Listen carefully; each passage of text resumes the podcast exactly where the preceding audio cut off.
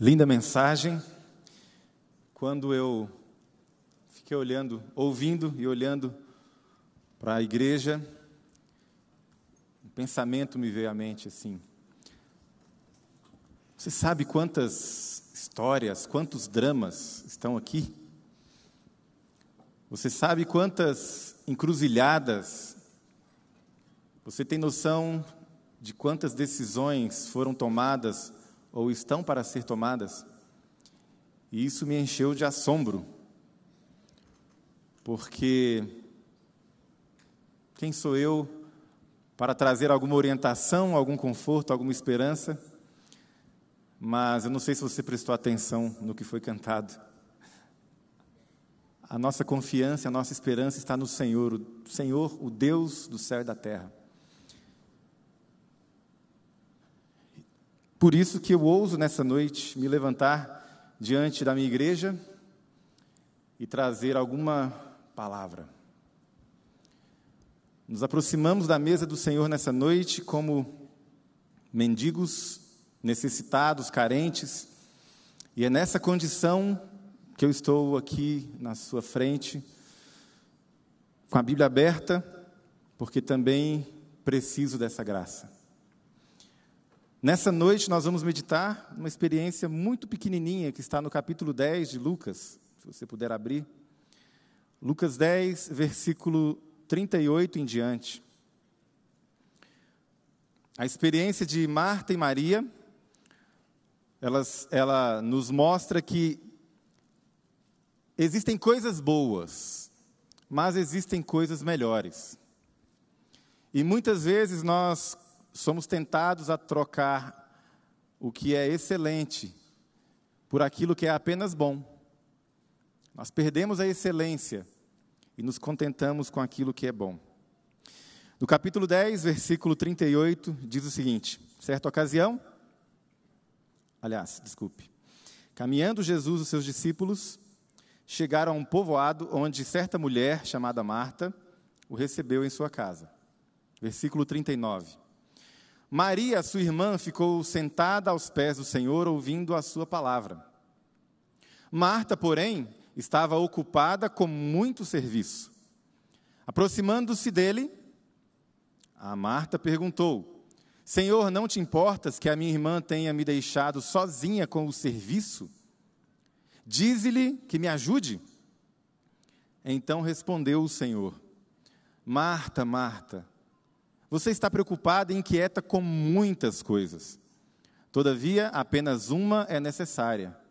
Maria escolheu a boa parte, e essa não lhe será tirada. Essa é a palavra do Senhor. Veja, a história de Marta e Maria é, tem sido vista por alguns estudiosos como uma ilustração de Deuteronômio 6,5, que é aquele texto que diz assim: Ame o Senhor, o seu Deus, de todo o seu coração, toda a sua alma, todas as suas forças. Então essa história, ela ilustra isso. Nós vimos ontem à noite que existem amores.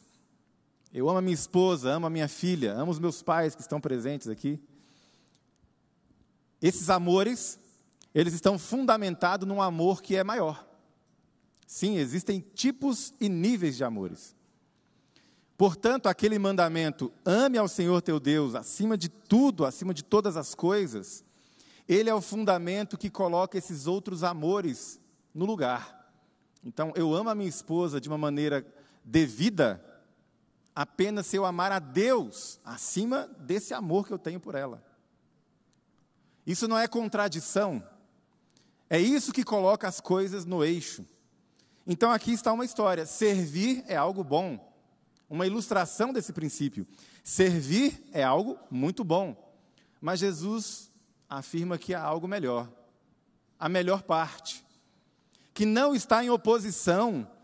O que está acontecendo aqui, meus irmãos, não é uma oposição entre o que é bom e o que é mal. O que está havendo aqui é que há algo bom e que há algo melhor. As duas coisas podem existir, e elas fazem parte da nossa existência. Mas se você, se você um dia for forçado a escolher uma das duas, fique com aquilo que é melhor. Maria estava sentada aos pés do Senhor, uma postura de aluno, de discípulo, de aprendiz. Ah, havia opiniões diferentes na época a respeito da educação de mulheres. Ao contrário do, senso, do que diz o senso comum, a educação para mulheres não era proibida, é que havia posições diferentes. Alguns rabis defendiam que era melhor você rasgar ou queimar a Torá do que ensiná-la a uma mulher, mas outros professores, outros rabinos diriam o contrário. Não, é nosso dever ensinar as Escrituras a filhos e filhas. E por isso você tem Maria educando Jesus.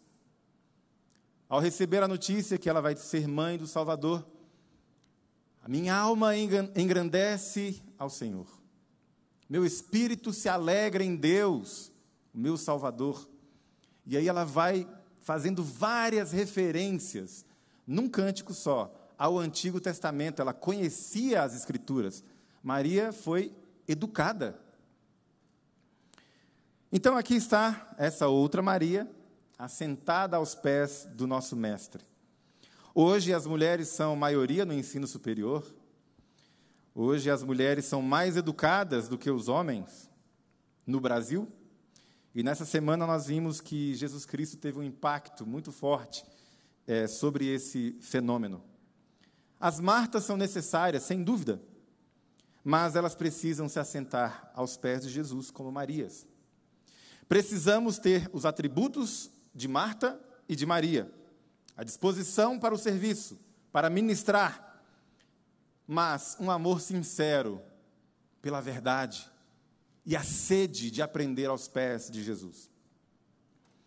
Por exemplo, Paulo, no final da sua carreira, não sei se você já percebeu isso, Paulo já é um homem experiente, 30 anos de apostolado, 30 anos de carreira como apóstolo. Um homem que teve visões, que ele viu Jesus Cristo. Ele ouviu diretamente a voz de Jesus. Ele está preso. Já no fim da carreira, o que ele pede? Ah, Timóteo, quando você vier me visitar, traga a capa que eu deixei em Trode, bem como os livros especialmente os pergaminhos. Ele já sente a espada no pescoço, mas ele quer livros, pergaminhos. E eu me perguntei por que, que ele quer.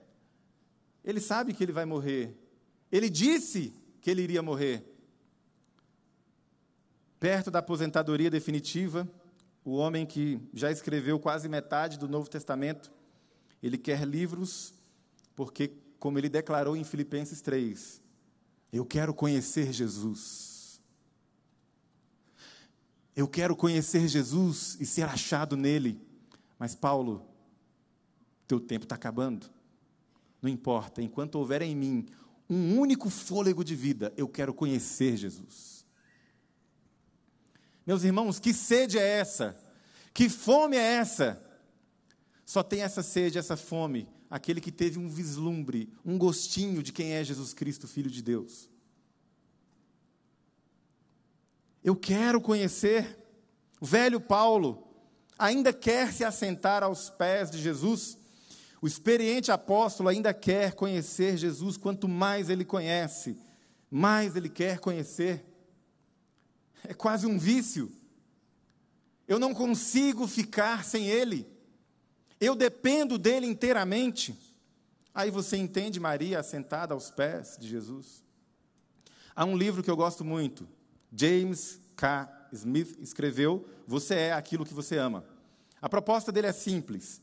Ao contrário do que diz Descartes, penso, logo existo, a proposta dele é: eu amo, logo existo. Nós somos orientados pelos nossos amores, pelo nosso afeto que inclusive orienta o que a gente pensa. O que você ama orienta o que você pensa. Essa é a proposta do autor. Eu concordo em parte. Eu concordo com a parte em que ele diz que conhecer é se relacionar. Conhecimento é relação, isso na Bíblia é verdade. Conhecimento não é entendimento intelectual. Conhecimento como entendimento unicamente intelectual não é cristianismo, é gnosticismo. A nossa tendência é entender a salvação apenas como um exercício intelectual. Leia isso, entenda aquilo, compreenda aquilo outro e você está mais perto da salvação. Isso é gnosticismo. Se o seu cristianismo é só isso, você não chegou ainda no cristianismo. Conhecer é importante, sem dúvida. Entender é importante, sem dúvida. Mas salvação não é por palestras, meu irmão. Salvação não é por entender e conseguir sistematizar a teologia. A salvação não é por saber, quem sabe, a ordem dos reis de Israel e de Judá, a cronologia. Exige mais do que isso. Maria está sentada aos pés de Jesus, não apenas para satisfazer uma necessidade intelectual. Ela não tem apenas uma dúvida a respeito de, quem sabe, ela queria saber quantos dedos tinha Golias. Não é esse tipo de dúvida. Você não precisa saber quantos dedos tinha Golias para ser salvo. Maria queria conhecer Jesus. Por isso ela se assenta aos seus pés. Nós, muitas vezes, de maneira gnóstica, racionalizamos a experiência religiosa, pensamos que, porque entendemos, estamos mais perto, mas Jesus não é para ser apenas entendido, Jesus é para ser devorado. Por isso nós estamos à mesa dele. Jesus é para ser devorado. O maná que desceu do céu ele é para ser comido, para fazer parte de nós, não apenas entendido. Ok, eu entendi o conceito, eu entendi o conceito do pãozinho, entendi o conceito do vinho, do suco da uva. Vamos orar e vamos embora então, se é só isso. Não. Façam isso em memória de mim. Você precisa me devorar. Eu preciso fazer parte de você. Você precisa ter a minha presença. Esse é o símbolo, essa é a metáfora. Jesus não é só uma palavra que você entende intelectualmente. Ele é a palavra que se encarnou. Ele é a palavra que se revestiu de carne e andou entre os homens, manifestando nas ruas empoeiradas de Jerusalém, da Palestina, da Judéia, manifestando a glória de Deus. O Kavod, a Shekinah, como nós chamamos, andou por aquelas ruas. Se você entrasse no templo de Jerusalém, você não veria nada. O santo dos santos vazio. Onde está a glória? Foi-se a glória? A glória estava ali, nas ruas, ouvindo as pessoas, curando, alimentando a multidão, pegando crianças no colo, essa é a palavra de Deus encarnada e que precisa fazer parte da nossa vida. A palavra de Deus é um poder que transforma. Palavras de Agostinho, descrevendo a sua conversão, ele fala: Feriste-me, Senhor, com a tua palavra. Feriste-me com a tua palavra. Ele fere, mas ele fere e ele cura, como diz Oséias. E ele continua: Feriste-me com a tua palavra, e desde então eu te amei. Como assim? Como alguém me fere e a partir daí eu passo a amar? É porque a palavra de Deus é diferente. A palavra de Deus tem a ver com o seu caráter. Deixa eu indicar uma música para você. Alguém me apresentou essa música há muito tempo e ela passou a fazer parte da minha existência. A música se chama Canção do Cristão Medieval. O nome é estranho. Canção do Cristão Medieval. Eu já fui com preconceito. Ouve lá, você vai gostar. E eu fui ouvir. O cristão medieval, será que tem a ver com cruzadas, com alguma coisa? E não. É uma poesia medieval. Na verdade, ela não é medieval, ela é inspirada no cristianismo medieval. Ela foi feita muito tempo depois e se tornou uma oração muito utilizada por cristãos, é, especialmente católicos. Ela diz assim: Ó oh, Jesus, manso e humilde de coração, ouve-me, livra-me do desejo de ser estimado. Livra-me do desejo de ser consultado. Livra-me do desejo de ser exaltado. Precioso Jesus, manso e humilde de coração, ouve-me, livra-me, Jesus, do desejo de ser honrado, livra-me do desejo de ser louvado, livra-me, livra-me do desejo de ser aprovado, livra-me, Jesus, do medo de ser humilhado e desprezado. Livra-me, Jesus, do medo de ser exortado. Livra-me do medo de ser esquecido. Dá-me a graça de desejar que outros sejam mais amados e estimados do que eu. Dá-me a graça, Jesus, de, posto à parte, ver os outros sendo escolhidos no meu lugar. Que os meus lábios possam ter a graça de sorrir enquanto os meus olhos estão chorando. Cristo é a alegria que preenche, Ele é a porção dos que amam. O Senhor é a herança de valor. Por isso, se eu te tenho, eu descanso, porque eu tenho tudo.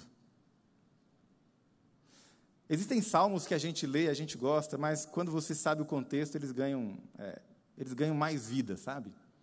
Por exemplo, imagine um rei, alguém que é a pessoa mais importante de um reino.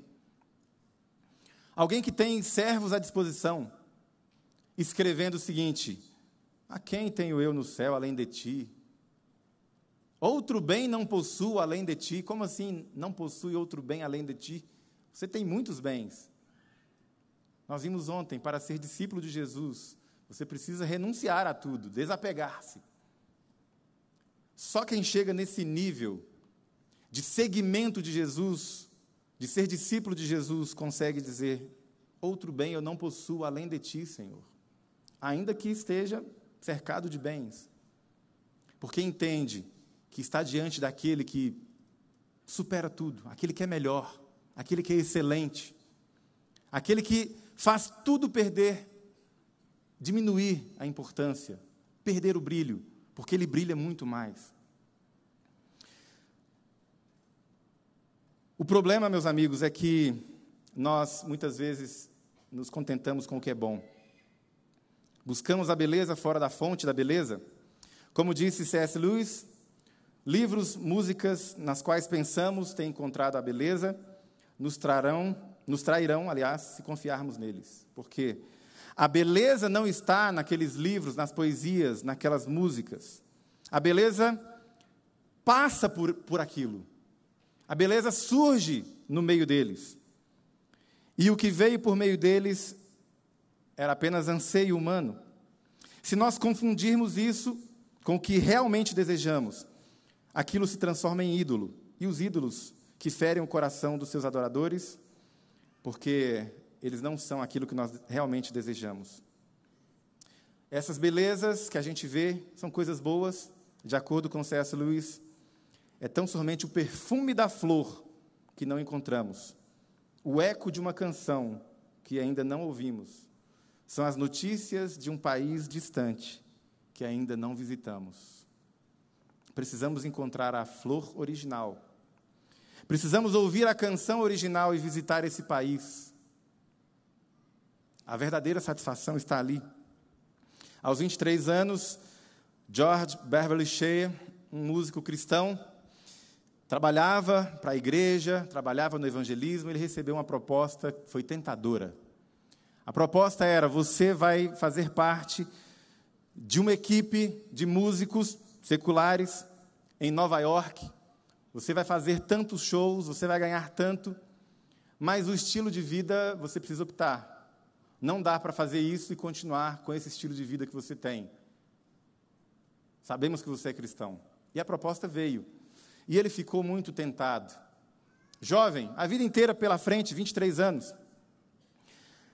Mas um dia ele, se preparando para tocar na igreja, ele se assentou ao piano da sua família, na sala de casa.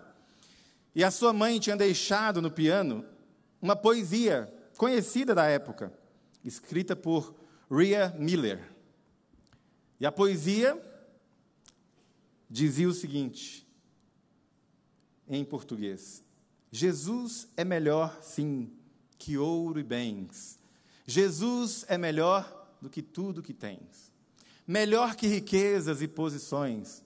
melhor muito mais do que milhões. E como um fluxo vindo do céu, o George começou a colocar melodia naquela poesia, e você conhece. O resto é história. Ele entendeu que é muito melhor ter Jesus.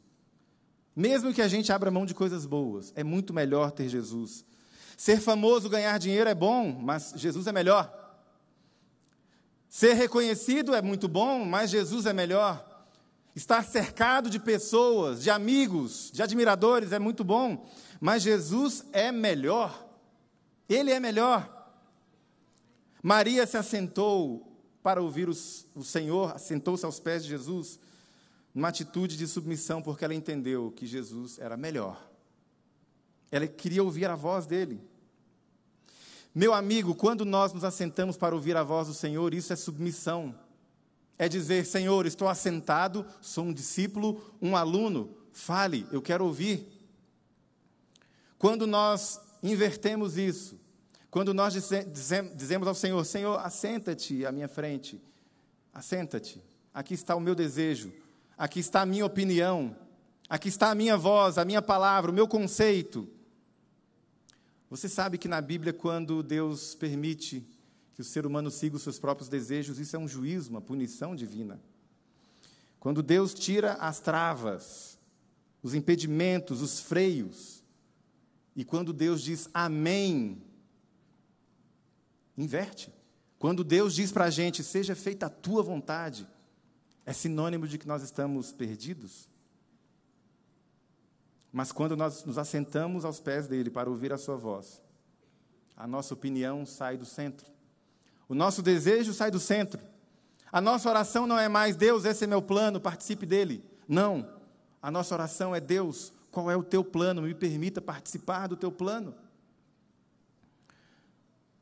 Meu amigo, por que você acredita que vai ser feliz seguindo os seus próprios pensamentos?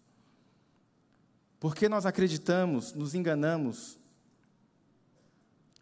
que a gente pode ser feliz tentando ser feliz? Na verdade, o que a gente gostaria, no fundo, no fundo, é que Deus simplesmente não atrapalhasse os nossos planos. Mas nessa noite, nós nos aproximamos humildemente dessa mesa, reconhecendo que isso não dá certo. Há uma desistência nessa noite. Reconhecemos, Senhor, que nós somos Nefesh Hayah, alma vivente. Nefesh é uma palavra que significa várias coisas, dentre os significados é garganta. E pode ser utilizada para apontar para a fome. Essa imagem é muito bonita. Então Deus sopra sobre o homem e o homem passa a ser uma fome vivente. Mas fome de quê? Nós temos fome de Deus. Nós temos fome dele. Nós temos fome do maná que desceu do céu. E é por isso que, famintos, nós nos aproximamos da mesa do Senhor nessa noite. E é a graça dele que nos livra dessa maneira de pensar que nós não precisamos dele que nós desejamos mais a criação do que o Criador, mais a herança do que o Pai. A graça dele nos livra dessas vozes que nos dizem o tempo todo: vai, você precisa, você merece, você merece, faça o que você quiser. A graça nos livra da ideia de abrir a Bíblia para ouvir o eco da nossa própria voz. É hora de calar essa voz. É hora de aquietar o coração assentar-se aos pés de Jesus e ouvir a voz de Deus. É a graça dele que nos faz da ideia, é, desistir da ideia de ouvir o céu nos dizer: seja feita a tua vontade, sabe? É hora de dizermos para ele: Pai, eu até gostaria, mas não seja como eu quero, sim como tu queres. E eu encerro dizendo as palavras do cansado apóstolo, com as suas rugas, as suas dores nas juntas, o seu espinho na carne, dizendo: Eu decidi nada saber entre vós, a não ser Jesus Cristo, esse crucificado. Cristo tem que ser tudo em todos. Essa é a esperança da glória. Jesus tem que habitar no coração, a sua vida tem que penetrar em nós, circular como o sangue circula através das veias. Palavras de Ellen White. Porquanto para mim o viver é Cristo, morrer é lucro. Nenhum outro assunto é mais urgente, nenhum outro assunto é mais importante. Eis o tema, eis o cântico. Cristo é tudo em todos. Em antífonas de louvor, a ressoarem pelo céu, entoadas por milhares e milhares de anjos e de remidos. Cristo é tudo em todos. Hoje, hoje nós escolhemos a melhor parte. Hoje nós escolhemos nos assentar aos pés dele. Aproximamos-nos da mesa, famintos, reconhecendo que é porque dele, por ele e para ele que tudo existe. A ele, pois, a glória eternamente. Amém.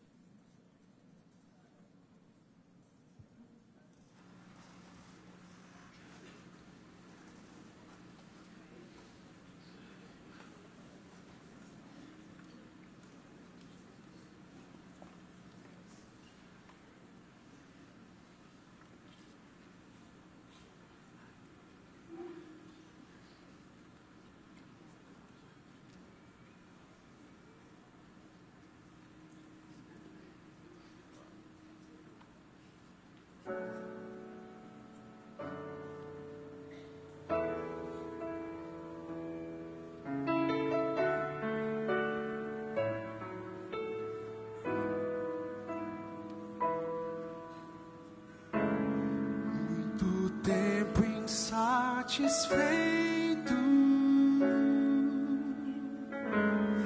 Muitas queixas sem razão. Muita mágoa em meu peito. Muitas noites de oração.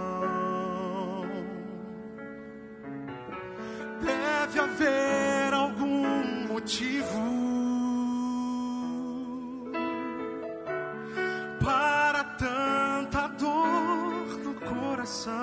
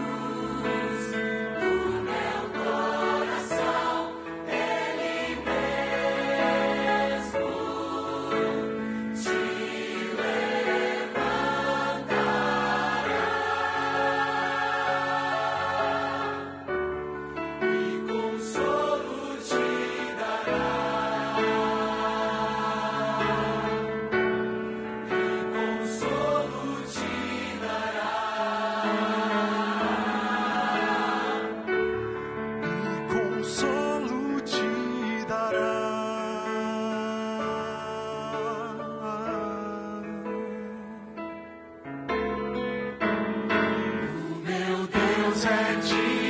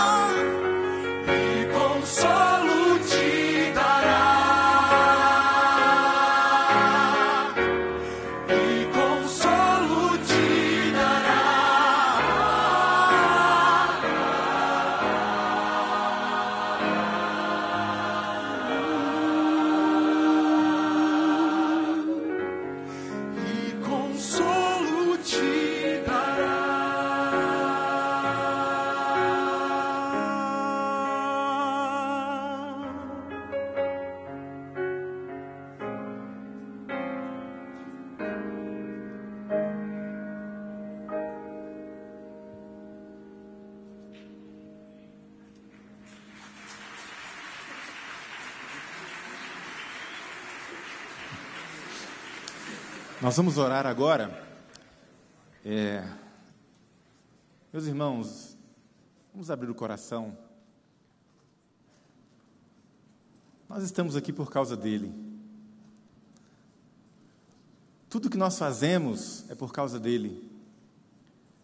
Jesus Cristo é a, a grande paixão, a, o grande amor da nossa vida. Em nome de Cristo, não permita que esse momento se transforme num ritual. Não mate a vida que há nesse momento. Que o Espírito Santo reacenda o fogo no seu coração. Que ele recupere o brilho no seu olhar. Que o seu coração bata novamente, assim como bateu no dia do seu batismo. E que hoje você devore Jesus Cristo, o pão que desceu nos céus. Feche seus olhos, vamos orar? Senhor, nós nos aproximamos da tua mesa, realmente indignos, nós reconhecemos que não temos nenhum, nenhuma condição. Nós reconhecemos que seria até vergonhoso fazermos essa proposta para o Senhor. Mas, por outro lado, a tua palavra garante que a gente pode entrar com ousadia a gente pode entrar na tua presença com confiança, de cabeça erguida, pelo novo e vivo caminho que o Senhor nos abriu com o teu sangue. Ó Senhor, nós queremos usufruir esse direito que o Senhor nos concedeu. E nós chegamos perto agora. Não existe nenhum véu de separação. Nós andamos na direção do trono da tua graça nos aproximamos do Senhor e dizemos: Senhor, estamos famintos, nós temos fome, nós temos sede de Ti. Nos assentamos aos Teus pés nesse momento, queremos ouvir a Tua voz, queremos receber o Teu perdão. Nós o faremos, é, faremos parte da Tua ceia agora. Senhor, renova em nós aquele sentimento que um dia houve Renova nesse momento aquela decisão que um dia foi tomada. Renova no meu coração, Senhor, aquela decisão que eu tomei com 11 anos de idade. No dia em que, chorando, eu vi alguém preencher uma ficha batismal. No dia em que o meu pai me perguntou, filho, você tem certeza da sua decisão? Deus, renova aquele sim que eu disse. Eu tenho saudade daquela criança e imagino que o Senhor também. Que essas crianças possam voltar nesse momento. Que elas possam voltar. Renova-nos pelo teu espírito. Nós oramos em nome de Jesus. Amém.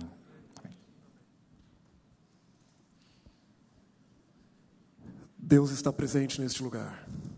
Nós teríamos nesse momento a descida do coral. Eu vou pedir para vocês permanecerem. Eu imagino que não temos tantos locais, talvez seja até difícil de vocês acharem um lugar, um lugar. Nós vamos servir vocês aqui. Tenham paciência que todos serão servidos, ok? Essa é uma das cerimônias mais sublimes, mais profundas deixadas por Cristo. Ao participarmos do lava-pés e depois aqui da ceia do Senhor, nós reafirmamos e confessamos que Cristo Jesus é o nosso Senhor e o nosso Salvador. No livro Desejado de Todas as Nações, Ellen White, comentando sobre esse rito, sobre esse momento, ela diz, página 466. Ninguém deve ser excluído da comunhão por estar presente, talvez alguém que seja indigno. Todo discípulo é chamado a participar publicamente e dar assim testemunho de que aceita Cristo como seu Salvador pessoal. É nessas ocasiões, indicadas por Ele mesmo, que Cristo se encontra com o seu povo e os revigora por Sua presença. Corações e mãos indignos podem mesmo dirigir a ordenança. Todavia, Cristo ali se encontra para ministrar a seus filhos. Todos quantos ali chegam com a fé baseada nele serão grandemente abençoados. Nós temos aqui à frente uma poltrona vazia. Essa poltrona vazia, ela simboliza a real presença de Cristo Jesus em nosso meio. Ela simboliza que quem ministrará essa ceia será o Senhor Cristo Jesus.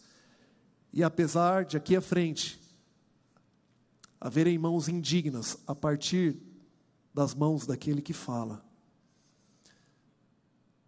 o Senhor ministrará e ofertará mais uma vez a cada um de nós perdão, reconciliação, salvação em Cristo Jesus. Certamente, desde a última Santa Ceia até esse presente momento, eu falhei. Falhei com o Senhor. E é bem provável que tenha falhado de maneira diferente com cada um dos amigos que estão aqui à frente, com vocês, com vocês. Esse é um momento onde nós reafirmamos o nosso desejo de sermos reconciliados completamente com o Senhor e nos reconciliarmos uns com os outros. Para que em breve a visão de Apocalipse 7, onde ali a descrição dos glorificados, quando você falava, pastor Isaac, sobre a fome de Deus, eu me lembrei desse texto. João, em visão, diz que ali não haverá mais fome, não haverá mais sede, ardor nenhum, porque o nosso pastor nos apacentará, não haverá mais lágrima. Ele armará o seu tabernáculo ao nosso redor, viveremos para sempre com o Senhor. Esse Senhor, Ele pode hoje saciar a minha e a sua fome de Deus. É para isso que estamos aqui. E enquanto você participar dessa cerimônia e ver essa cadeira vazia, lembre-se que, na verdade, ela representa a presença real de Cristo Jesus em nosso meio.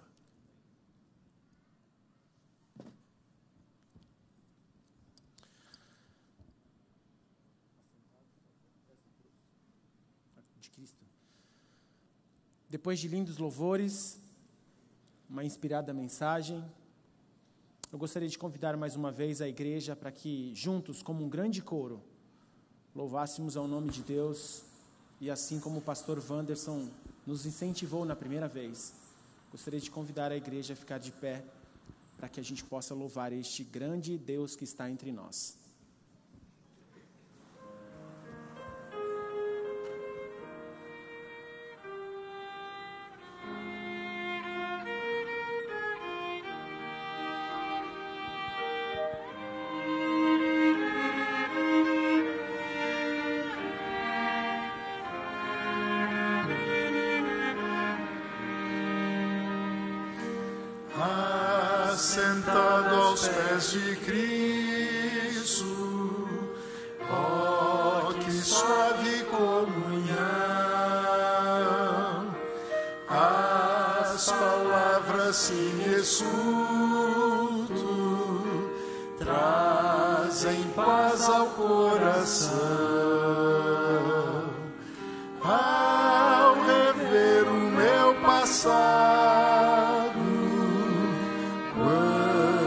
Estou com meu Jesus, mais e mais eu avalio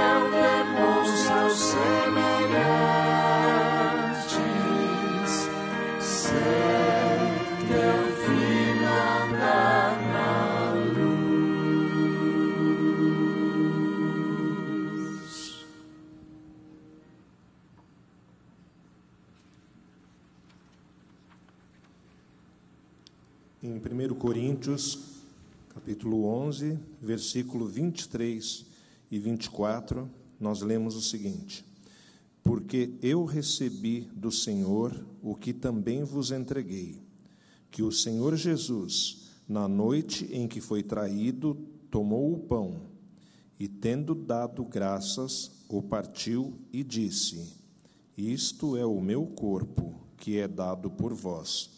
Fazei isto em memória de mim.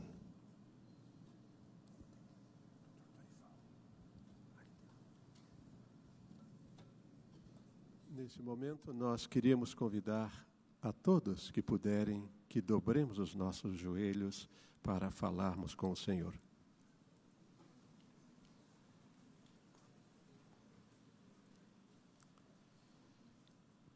Nosso Altíssimo Pai, que estás nos céus, que privilégio, Senhor, tu nos dás de estarmos aqui em tua casa, diante da tua presença seguros de que temos o teu bendito Filho e os teus santos anjos conosco aqui nesta noite também. Agradecemos-te pelo teu santo dia, pela semana que tivemos. E nesta hora, Senhor, quando nós celebramos este memorial que o teu bendito Filho deixou, nós queremos, Senhor, entregar-te uma vez mais nossas vidas e nossos corações e pedir, Senhor, que ao participarmos deste pão, que simboliza o corpo do nosso bendito Salvador, que nós, Senhor, possamos viver pela força do pão da vida, que é o teu filho amado. Senhor Deus, nós temos o privilégio de estarmos aqui e lhe agradecemos por isto. E pedimos as tuas bênçãos sobre nós. Mas o fazemos, Senhor, não somente por nós aqui, Fazemos também pelos nossos amigos e irmãos que nos acompanham à distância nesta hora. E nos lembramos também, Senhor, de forma muito especial, de nossos irmãos lá na Ucrânia, no leste da Europa, com as dificuldades que atravessam, que possam ter a certeza de que o pão da vida lhes dará sustento para atravessarem e atravessarmos as agruras desta vida até o glorioso dia em que Jesus retornará e nos levará para vivermos para sempre no teu reino. Quando diante da tua mesa, Senhor, nós nos reuniremos e com o nosso bendito Senhor haveremos de participar daquela grande ceia que ele tanto anela para reunir os teus filhos de todas as épocas para viverem e vivermos para sempre no teu reino. Graças pelo nosso Senhor e bendito seja o teu santo nome.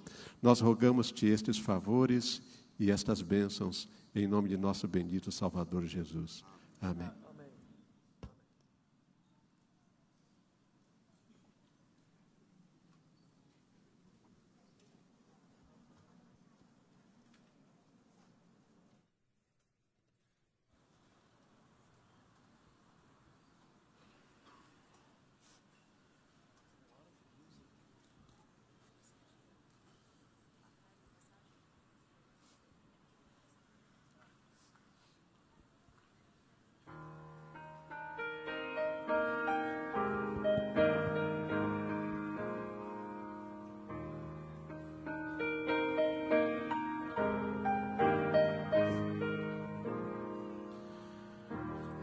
Abraça a cruz de Cristo, a cruz de Cristo. Abraça a cruz, abraça a cruz do sofrimento. Abraça a cruz, na qual Jesus, Jesus morreu para nos salvar. Para nos salvar. Então sofrer vai parecer pequeno ao lado do amor pleno que Cristo tem